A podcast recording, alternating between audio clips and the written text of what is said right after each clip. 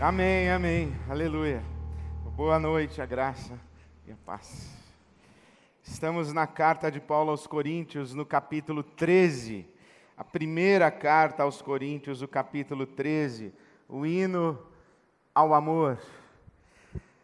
Ainda que eu fale as línguas dos homens e dos anjos, se não tiver amor, serei como o sino que ressoa ou como o prato que retine ainda que eu tenha o dom de profecia e saiba todos os mistérios e todo o conhecimento, e tenha uma fé capaz de mover montanhas, se não tiver amor, nada serei.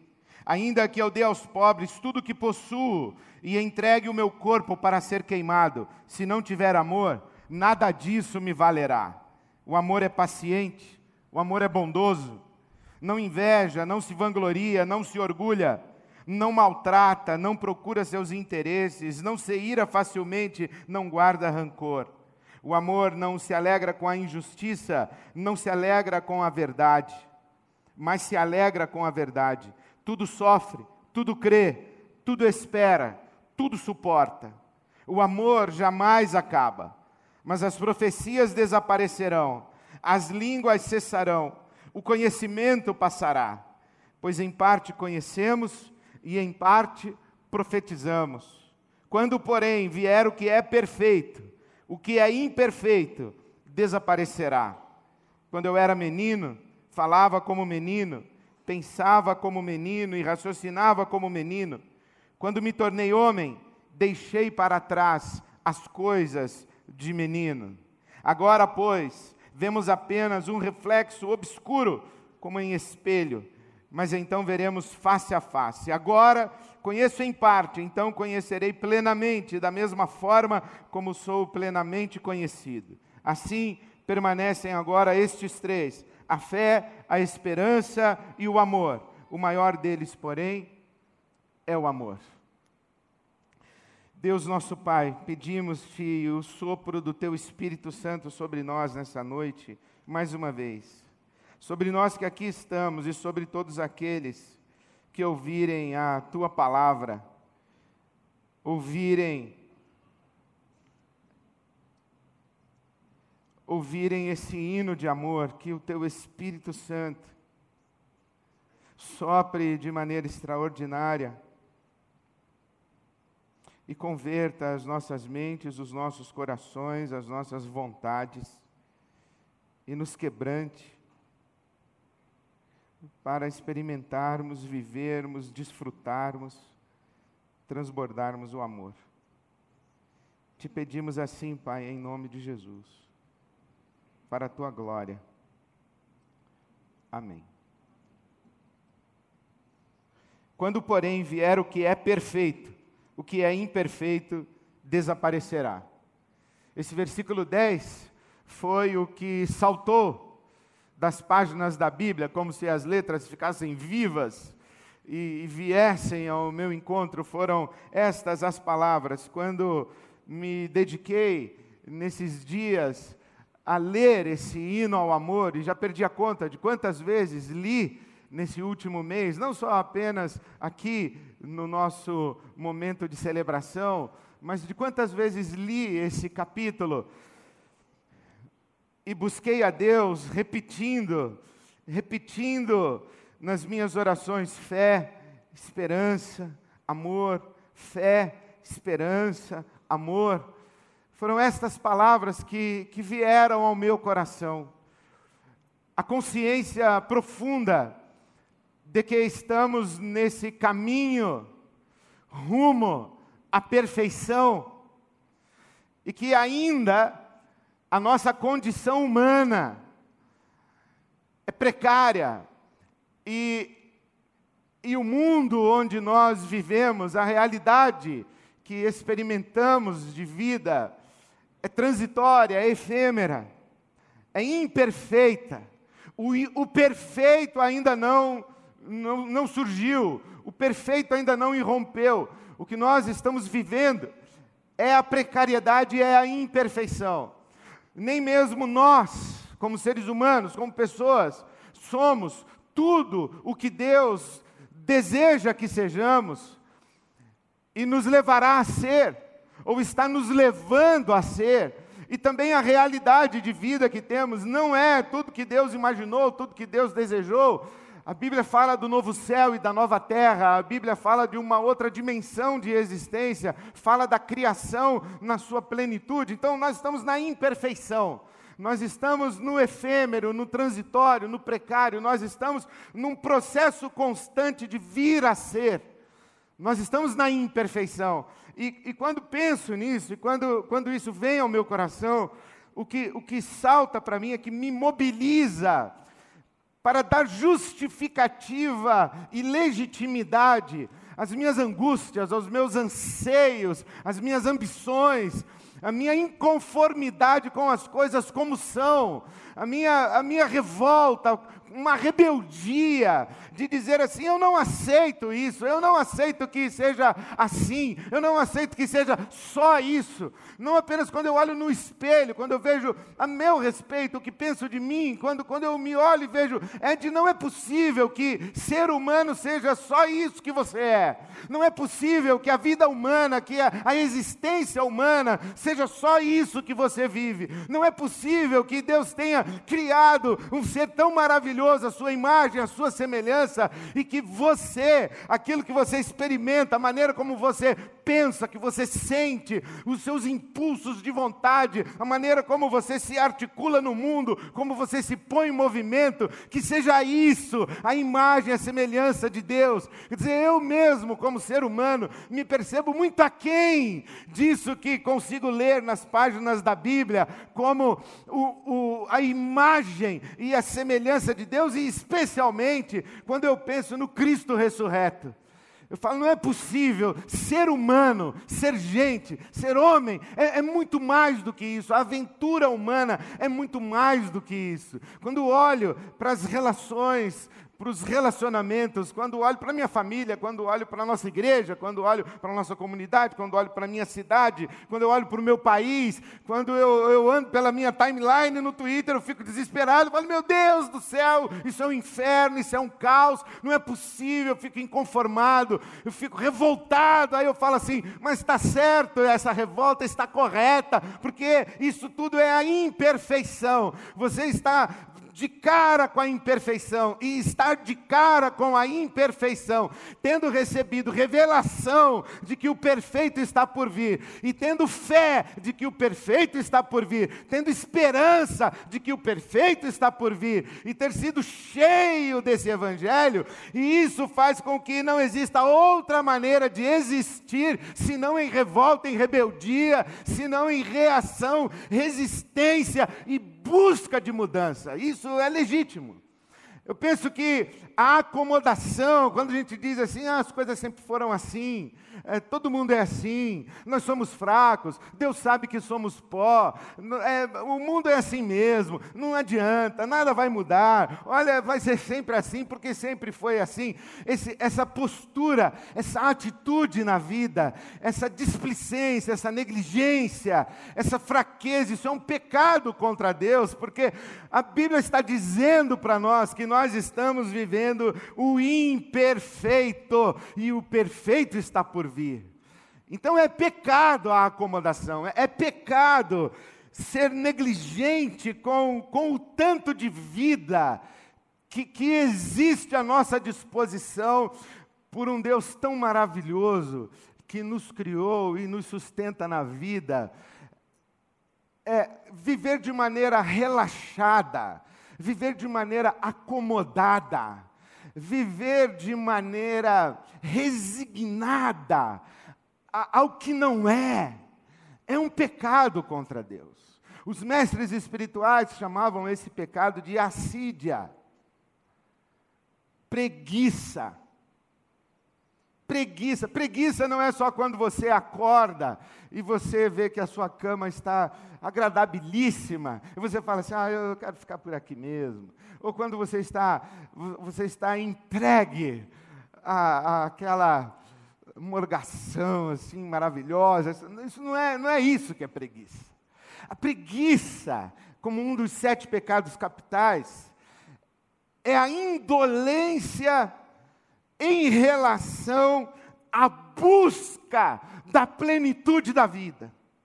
É a acomodação diante de uma realidade aquém daquela possível, aquém do horizonte de possibilidades, a acomodação, isso é a preguiça. Então, quando eu me percebo inconformado, eu falo, Deus está em mim. O Espírito está em mim, eu estou vivo, é isso mesmo, é isso que Deus espera de mim. Por outro lado, quando eu penso que tudo é imperfeito, tudo é efêmero, tudo é transitório, tudo está em processo de vir a ser, tudo está em mudança constante, nada é definitivo. Então, eu também sou invadido por um, um senso de vulnerabilidade, um, um senso de, de desamparo e, e uma certa falta de referência, porque se nada é perfeito, tudo é imperfeito, tudo está subjúdice, tudo deve ser questionado. Se nada é perfeito, tudo está em movimento e em processo de mudança. Então, em que eu me agarro? Em que eu, eu me apego? Em que eu me sustento? Onde eu coloco os meus pés? Qual é um fundamento estável para a minha existência? Ou mesmo qual é o critério que eu tenho se tudo muda, se tudo está o tempo todo mudando, imperfeito, até que o perfeito venha a se manifestar? Então, a pergunta é: que critério eu tenho para julgar o imperfeito? Outros imperfeitos? É trocar um imperfeito por um outro imperfeito? Quando eu digo assim, é de você não é o melhor que pode ser, não é o melhor em relação a quê? Ou a quem? A IBAB, a nossa igreja, não é a melhor igreja, e melhor em relação a quê? Em relação à igreja do lado? O meu casamento não é o melhor que pode ser. A minha mulher não é o melhor que pode ser. Então, o que, que eu estou falando aqui? Qual é a minha referência? Qual é a minha referência do melhor? É a grama do vizinho? A grama do vizinho é fake também. A grama do vizinho é imperfeita. O que está aqui à nossa volta, tudo é efêmero, transitório, em processo de mudança, são imperfeições diferentes. Então eu me pergunto onde me apego?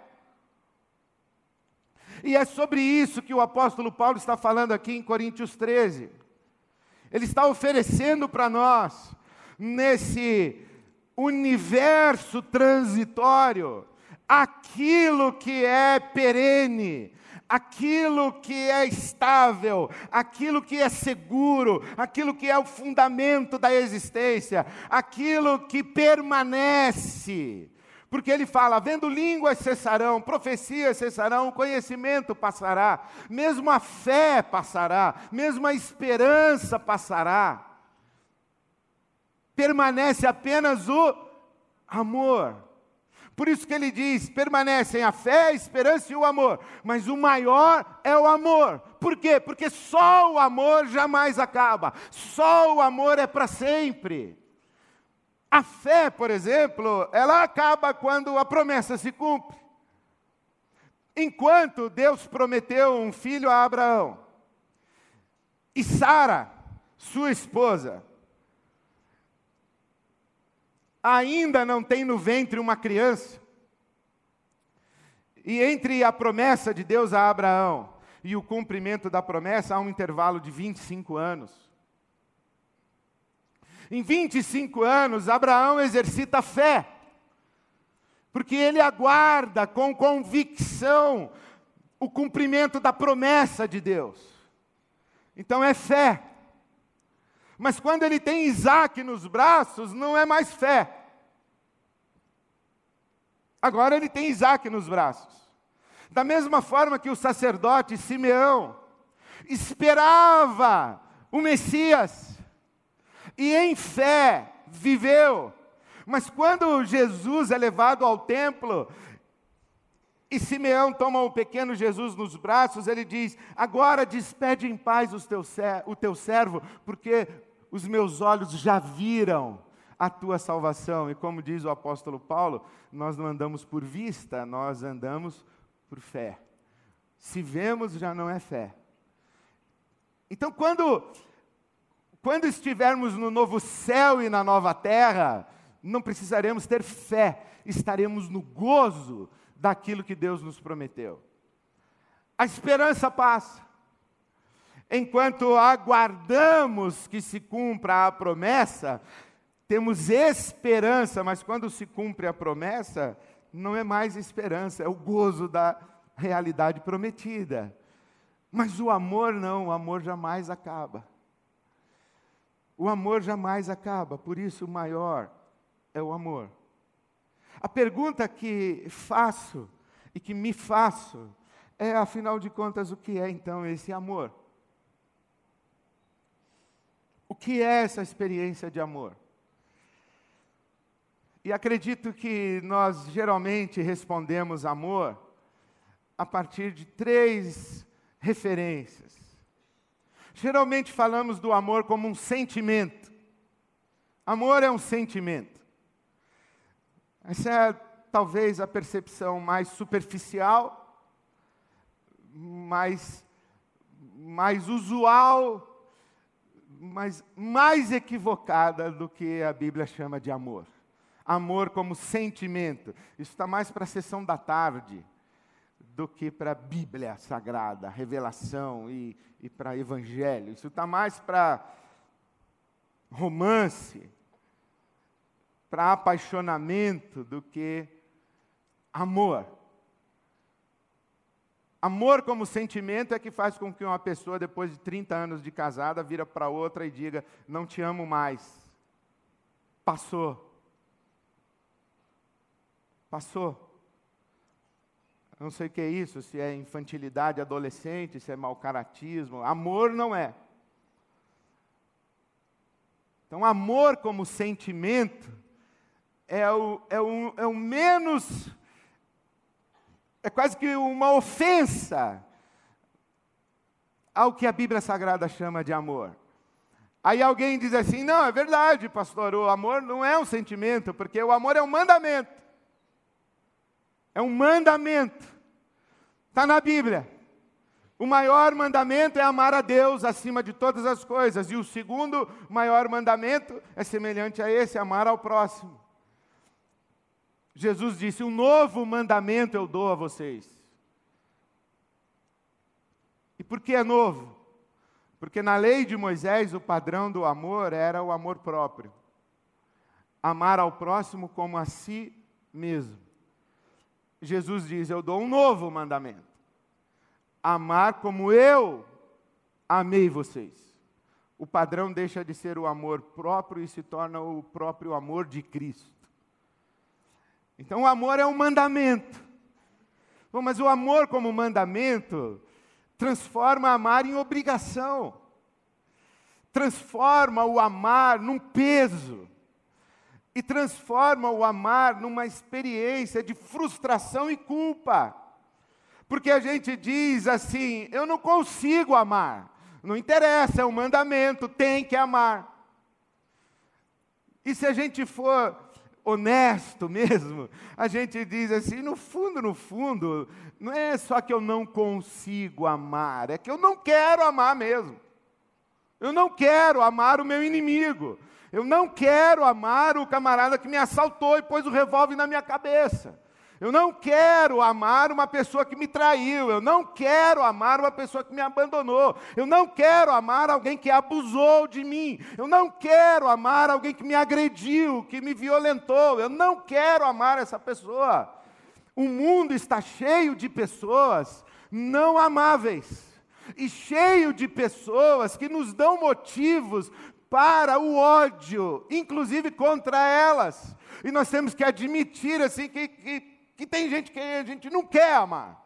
Aí a gente lembra, não, mas Deus mandou, está na Bíblia, é um mandamento, você tem que amar. Fala, mas eu não quero.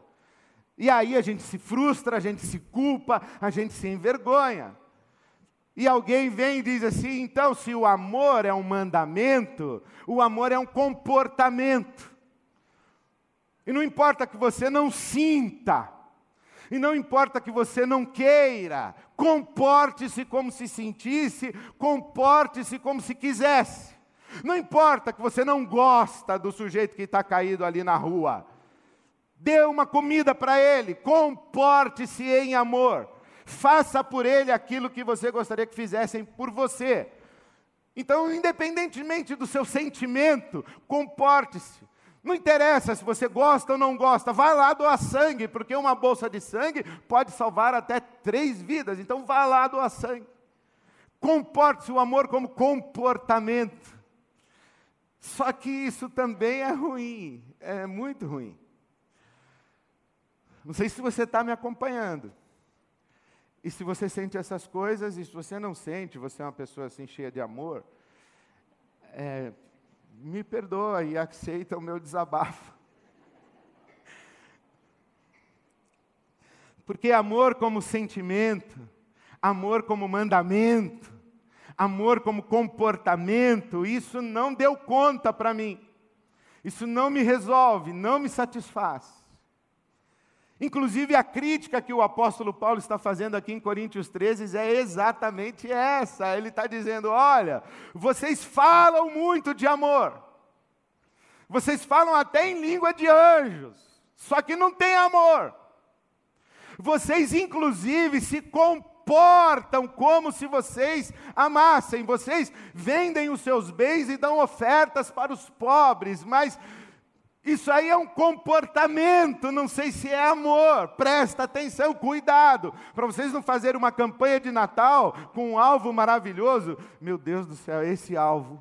Domingo que vem, nós temos uma semana para levantar um milhão e quatrocentos, pessoal. Então presta atenção. Faça oração, jejum, vá para o monte, vai com o cabo da ciolo para o monte essa semana, faça oração, preencha a sua oferta, porque até domingo nós temos que levantar 1 milhão e 400, porque o nosso alvo é 1 milhão e 700, mas o apóstolo Paulo está dizendo, pessoal, presta atenção, vocês podem fazer uma maravilhosa campanha, e conseguir um milhão e setecentos, dois milhões para dar para os pobres, mas se não tiver amor, de nada valerá, de nada adiantará. Então nós não estamos num, num projeto de campanha, nós estamos, porque lembra, domingo passado eu falei isso, é isso que eu tenho orado muito a Deus esses dias, nós somos uma igreja. Nós somos a igreja de Jesus, nós somos a comunidade do amor, a comunidade do Cristo ressurreto. A comunidade que Jesus disse assim: olha, tem um jeito do mundo saber que vocês são meus discípulos.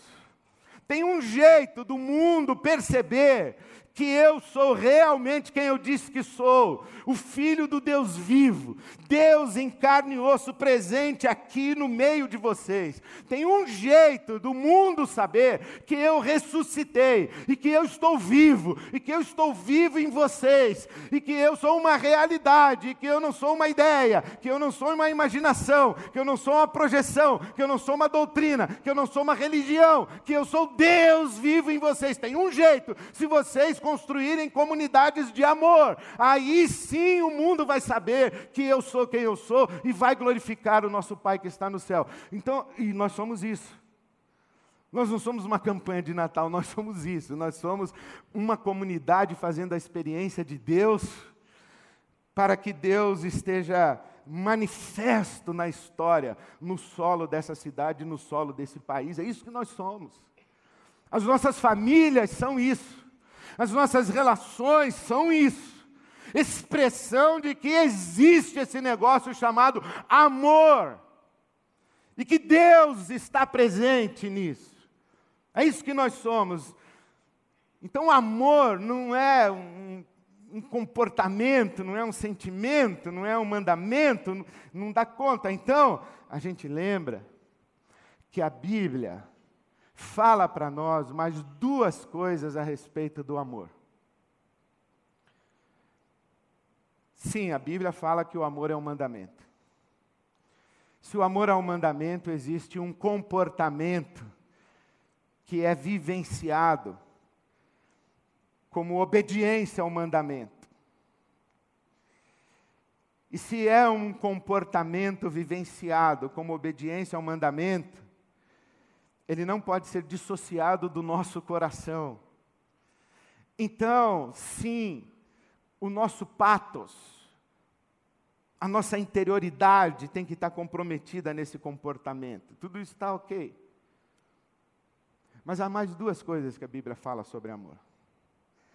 A primeira é na primeira carta de João, capítulo 4, que diz que Deus é amor. Amor é o atributo divino de ser. Amor é o que Deus é, não é só o jeito como ele se comporta. E isso é uma, uma, é uma revelação extraordinária na história de todas as tradições religiosas espirituais, na história da filosofia, na, na história humana. Essa nossa afirmação cristã de que Deus é amor eu nunca me esqueço o dia quando conversava com meu professor de filosofia, ele dizia: a questão assim do sofrimento do inocente, do sofrimento do justo, isso é coisa de vocês cristãos. Ele dizia, ele judeu, ele dizia: nós judeus não temos esse problema. Porque a relação que nós temos com o nosso Deus não é de amor, é de temor. De temor. Vocês cristãos que inventaram esse negócio de Deus é amor. Eu falei, é, é verdade. Para nós, Deus é amor. Não é que Deus se comporta amorosamente apenas. Deus é amor. Não é que Deus é um poder que ama. Não, Deus é um amor todo-poderoso. O padre François Varrion, ele diz isso, jesuíta, ele diz isso, que Deus tudo pode, mas se Deus é amor, Deus pode tudo que o amor pode. Porque Deus é amor. E é por isso que a segunda maneira, ou a segunda coisa que a Bíblia nos fala ainda sobre o amor, é que para nós, o amor é fruto do Espírito Santo de Deus em nós. O amor é fruto do Espírito. Se o amor é, é atributo da natureza de Deus, ou, ou atributo do ser divino, o amor é a expressão natural de Deus.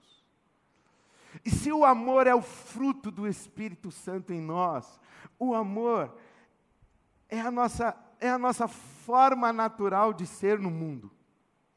Uma vez que o Espírito de Deus está agindo, atuando, está em comunhão com o nosso espírito.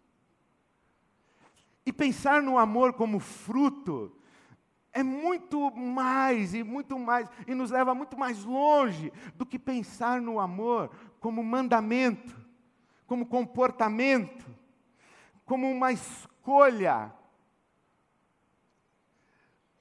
É como se eu plantasse uma laranjeira e colocasse lá uma regra para a laranjeira. Olhe, laranjeira, aqui tem um mandamento: você tem que produzir laranja. Ou que eu dissesse para a laranjeira, quando a laranjeira crescesse, eu dissesse: olhe, laranjeira, está no tempo de frutificar. Não vai me escolher melancia, hein, pelo amor de Deus. Não vai me escolher alface, você vai produzir laranja, laranjeira. Não faz sentido isso, porque a laranjeira produz laranja. Por isso é que Jesus diz que as pessoas que andam com Ele, que são dele, que comungam com o Espírito dele, que estão nele, ou que o Espírito dele nelas está, essas pessoas você conhece pelo, pelos frutos. Não é pelo que falam, não é pelo comportamento, é pelo fruto. É estar em amor. Mas sabe que nós temos uma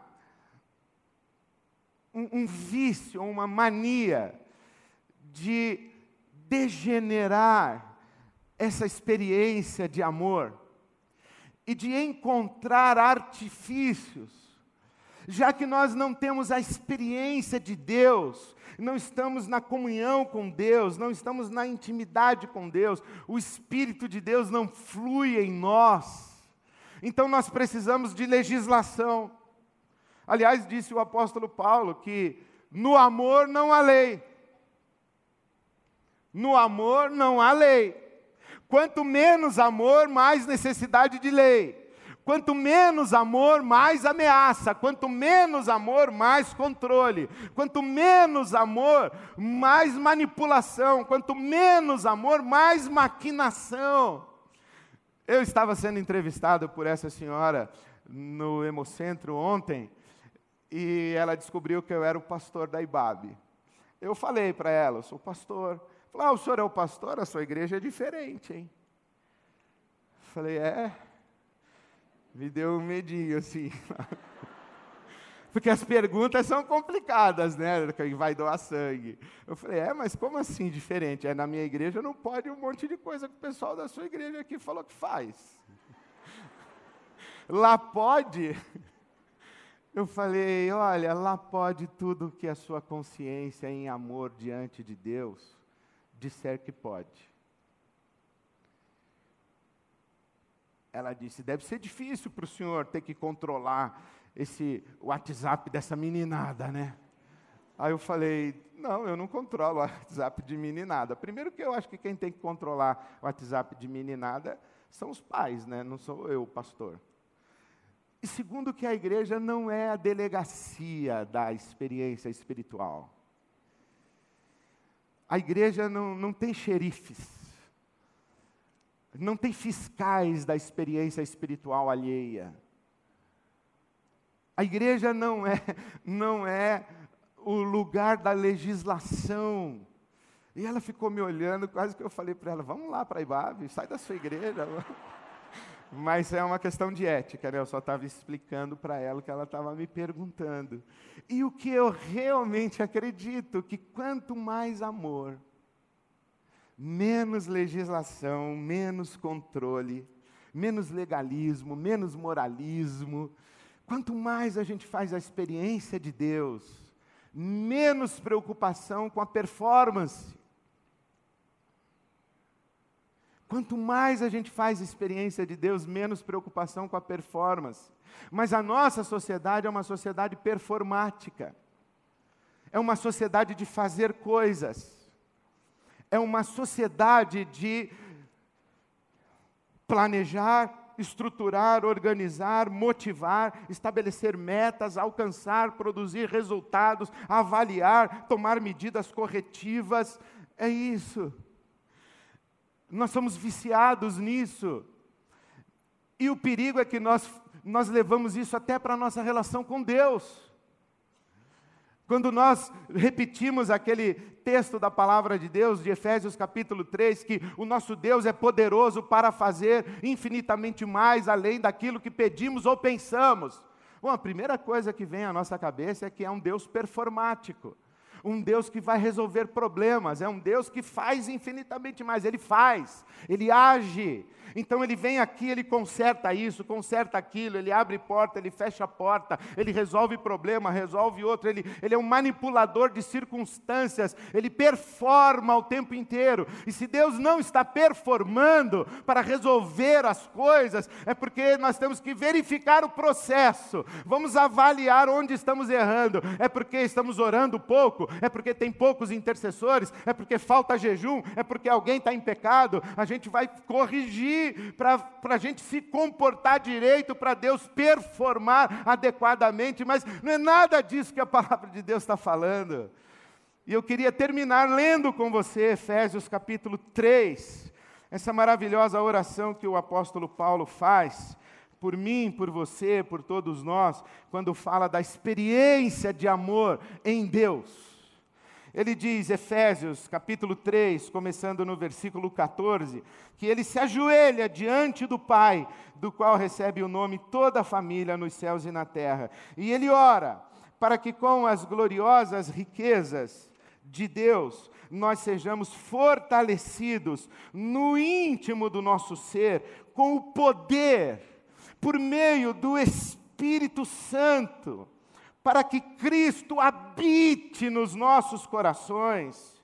E ele ora para que, estando nós todos juntos, arraigados, com as nossas raízes aprofundadas nesse solo da comunhão e alicerçados no amor, alicerçados no amor, nós possamos, juntamente com todos os santos, compreender experimentar a largura, o comprimento, a altura, a profundidade e conhecer, desfrutar, viver o amor de Cristo que excede todo o entendimento. Olha o que o apóstolo Paulo está dizendo: o que eu espero, o que eu oro, o que eu peço, o que eu quero para vocês, é que vocês que vocês conheçam a altura, a largura, a profundidade, a extensão do amor de Cristo, que excede todo entendimento, e assim vocês serão cheios de toda a plenitude de Deus.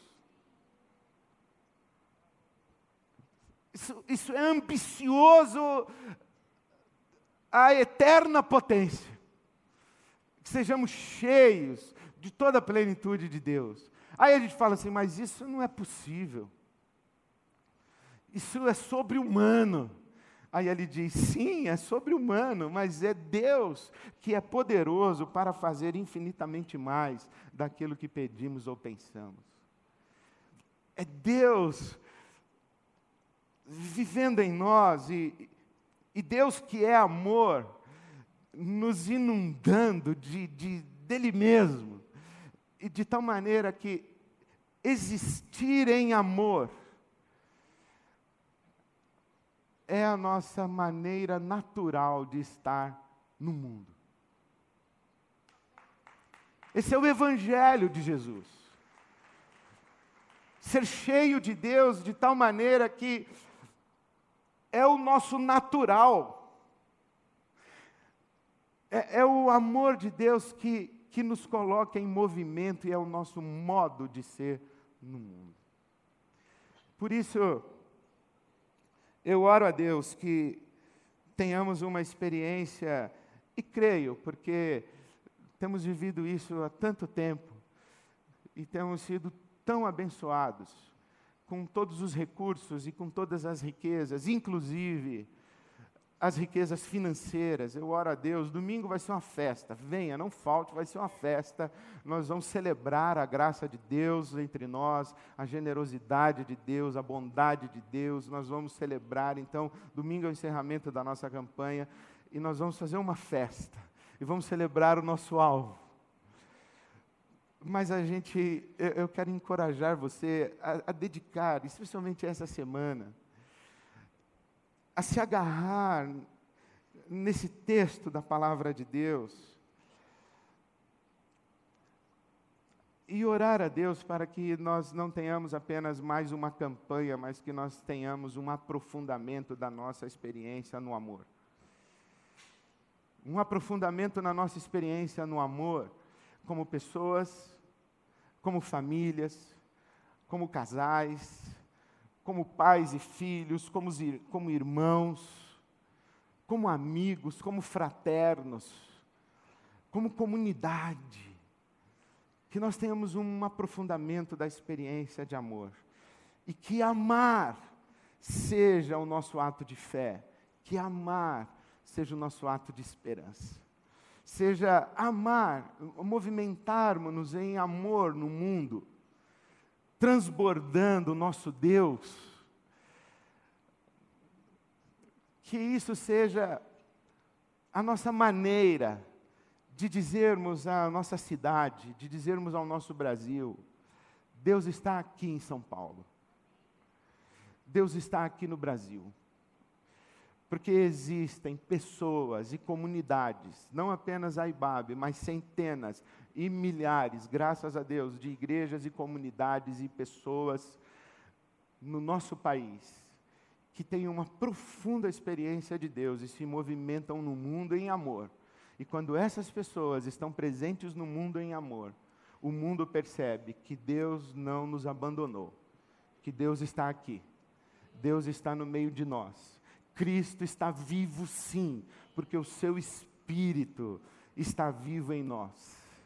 Que seja a nossa campanha um portal para uma grande, maravilhosa experiência de amor pessoal, familiar, comunitário. E que Deus nos abençoe. Amém.